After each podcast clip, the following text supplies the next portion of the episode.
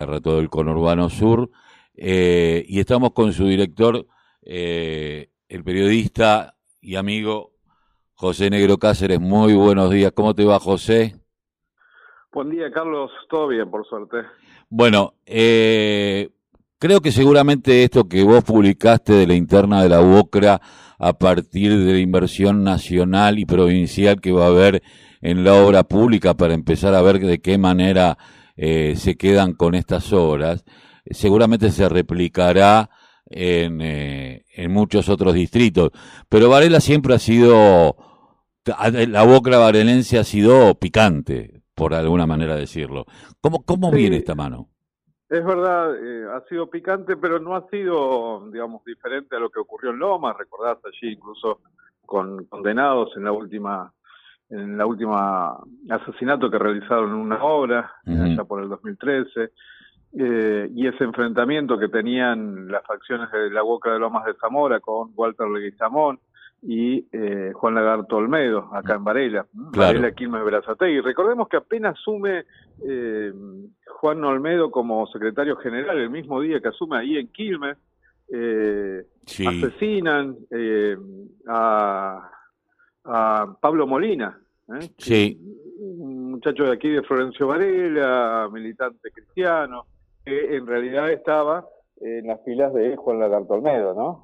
Ese día fue condenado quienes habían perdido eh, los eh, la conducción de la Boca. Bueno, ahora lo que está pasando es, podríamos remontarnos al 2015 o 2016, cuando ocurre la la detención del Pata Medina en La Plata, recordemos, eh, espectacular, hecha para la televisión, eh, pero que de alguna manera tiene alguna relación con lo que eh, ocurre en Varela.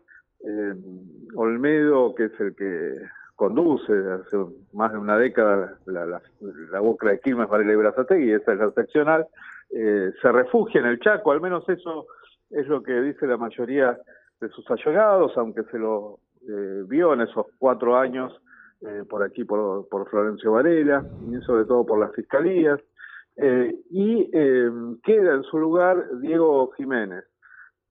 Y allí ya se produce ahora, en estos, desde marzo, una especie de nuevo desembarco de, de Juan Olmedo.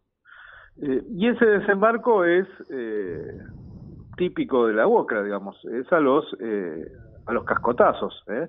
Entonces podemos diferenciar hoy que hay dos facciones, eh, por lo menos en la UOCRA Quilmes Varela Brazategui, por un lado Juan Olmedo, que está tratando de retomar, recordemos que el gremio está intervenido, que está tratando de retomar la conducción eh, del gremio, y por el otro lado dos eh, hombres fuertes de la gestión de Olmedo, o que fueron, uno de ellos incluso ayudó a ser concejal, por el otro lado eh, Darío Figueredo, quien fue secretario de eh, Olmedo, y eh, Diego Jiménez, que fue el último secretario general hasta la intervención prácticamente dejado por, por Olmedo en el 2016.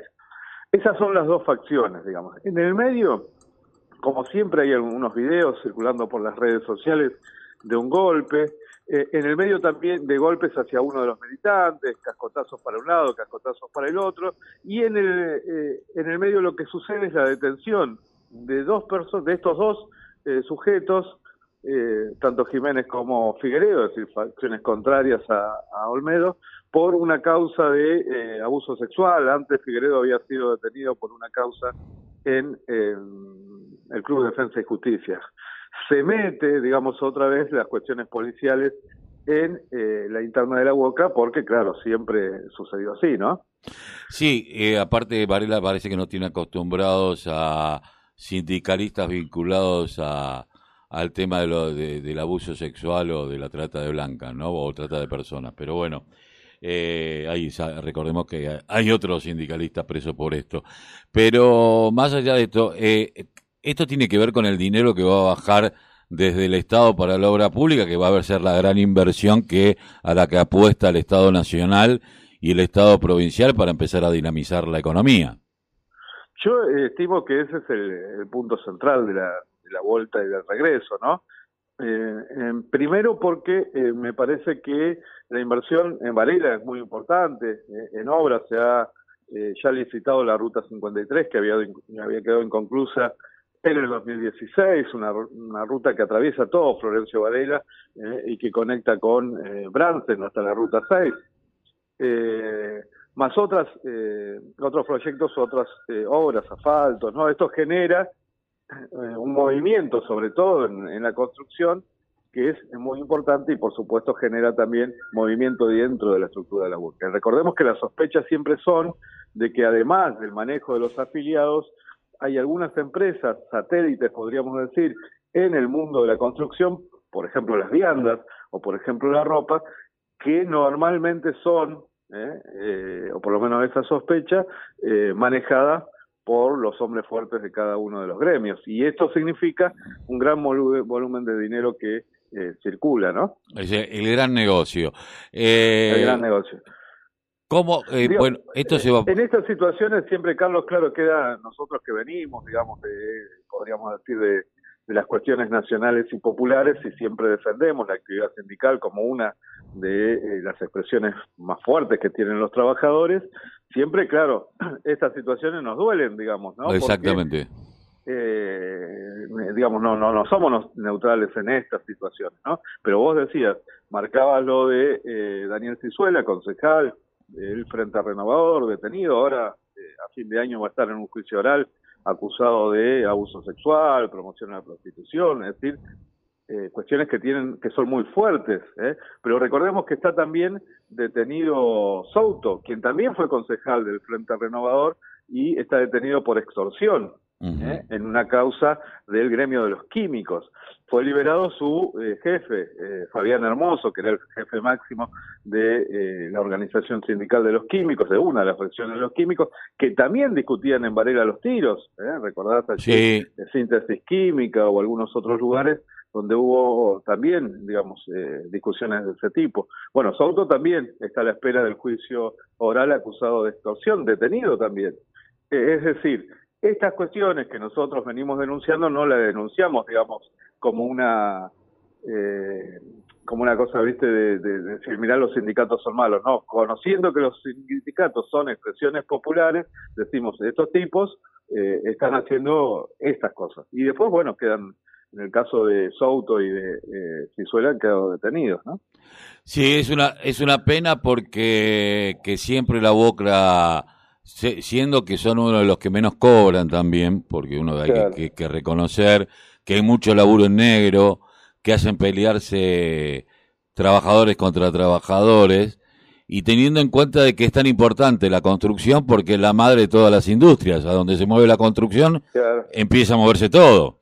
Eh, eh, esto es eh, eh, keynesianismo puro, ¿no? Lo que, que, lo que uno plantea. Bueno, empecemos a construir la obra pública para el Estado, es una inversión que va a dar laburo y en el medio va a haber también, en algún momento, espero que no, eh, algún conflicto con algunas cooperativas que seguramente también van a empezar el tema de la construcción y esto se va a dar de bruces con, con la UOCRE también, salvo que lleguen a un acuerdo eh, la, la, gente de la UTEP que hoy se está construyendo como, como sindicato, que es lo que está por venir. También uno tiene que empezar a ver que estas cosas pueden llegar a suceder.